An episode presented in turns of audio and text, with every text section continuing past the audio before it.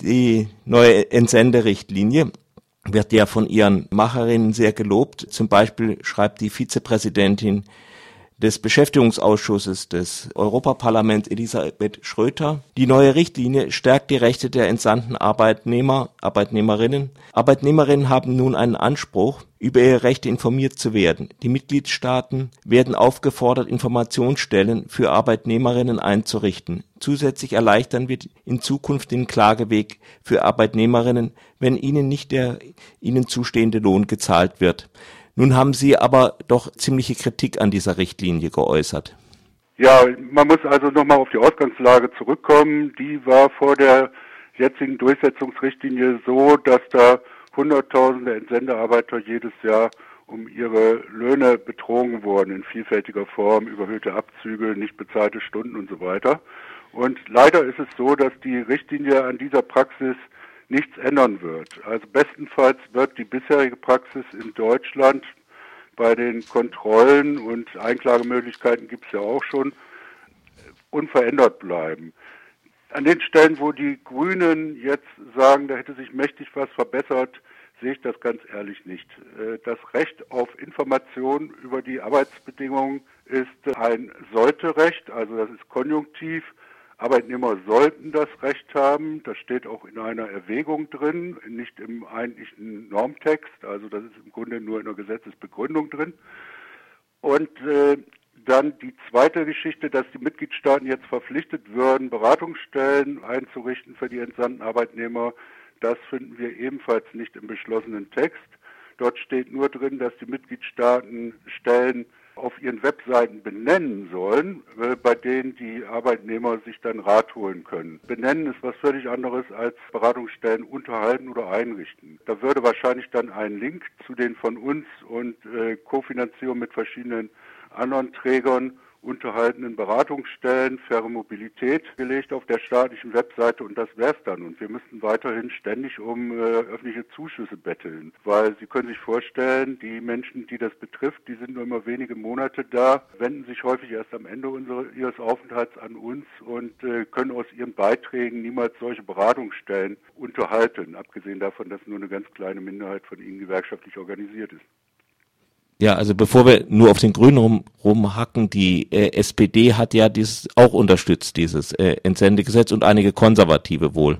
Das stimmt nicht. Die mhm. SPD hat geschlossen im Europaparlament gegen diese Durchsetzungsrichtlinie gestimmt. Es waren Sozialdemokraten anderer Länder, die das äh, stark unterstützt haben. Und die Konservativen haben es insgesamt unterstützt mit Fraktionszwang. Wie ist denn die Wirklichkeit? Welchen Umfang hat denn diese Entsendearbeit und wie weit gibt es da äh, kriminelle Gangs, die das organisieren? Die Entsendearbeit nach Deutschland umfasst jedes Jahr eine sechsstellige Summe von Beschäftigten. Es sind also mehrere hunderttausend, die kommen in erster Linie am Bau, in Schlachthöfen, in Reinigung von Hotels und Großobjekten, in Flugzeug, äh, Flughafenbodendiensten, im Logistikbereich zum Einsatz. Und leider muss man sagen, abgesehen von der Entsendung von Spezialisten, die jetzt zum Beispiel einen Aufzug hier montieren, den ihre Fabrik daheim gebaut hat und die in der Regel äh, Löhne bekommen, die unseren entsprechen, äh, haben wir hier mit etwa 90 Prozent Missbrauch zu tun. Da werden zum Beispiel 55 Stunden verlangt, nur 40 Stunden mit Mindestlohn bezahlt oder es werden Abzüge für Unterkunft und Transport vorgenommen, obwohl die Beschäftigten ja angeblich auf Dienstreise sind, wenn sie entsandt werden.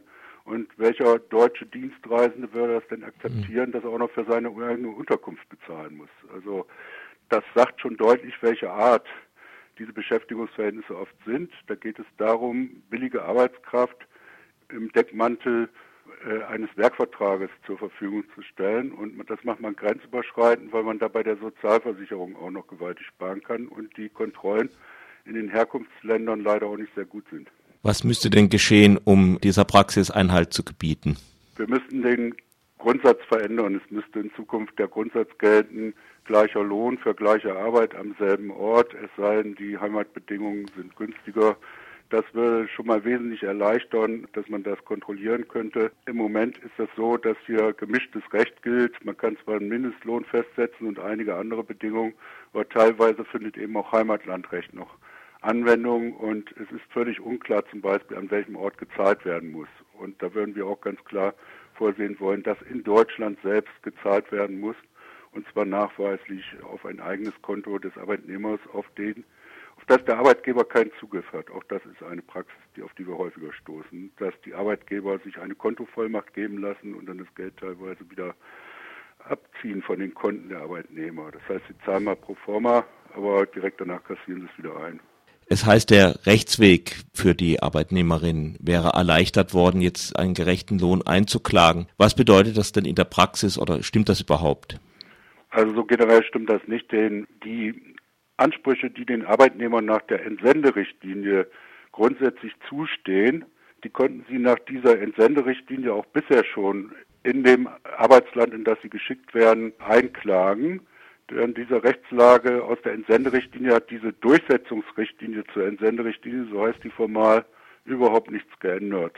Ungerechtfertigte Abzüge vom Mindestlohn wären auch bisher schon nicht zu berücksichtigen gewesen, wenn also der Arbeitnehmer auf seinen Mindestlohn klagt. Da hätte der Arbeitgeber nicht einwenden können, ja, Moment, ich habe da auch aber dir zu Recht einen Abzug für die Wohnung gemacht. Auch das ist nach ganz überwiegender Rechtsansicht schon bisher nicht zulässig bei solchen Dienstreisen, dass man für die eigene Unterkunft am Arbeitsort dann noch bezahlen muss. Also von daher bestenfalls ändert sich nichts. Allerdings sind durch unklare Formulierungen dort neue Gefahren entstanden. Äh, da möchte ich jetzt nicht ins Detail gehen, ich möchte keine schlafenden Anwälte wecken, aber da muss man einfach sagen, möglicherweise gibt es auch an der einen oder anderen Stelle Verschlechterungen für die betroffenen Arbeiter. Und so gesehen muss ich leider sagen, ist das eine Mogelpackung. Und äh, die ist vielleicht dem anstehenden Europawahlkampf geschuldet. Man wollte schnell fertig werden. Ich kann es nicht richtig beurteilen, was der Grund dafür ist, dass man da so bereitwillig einem relativ schlechten Gesetzespaket der Kommission und des Rates zugestimmt hat. Wir sind jedenfalls überhaupt nicht glücklich über diese Richtlinie. Wir sagen, Thema verfehlt. Es müssten ganz andere Schritte erfolgen um diesen Missbrauch zu steuern.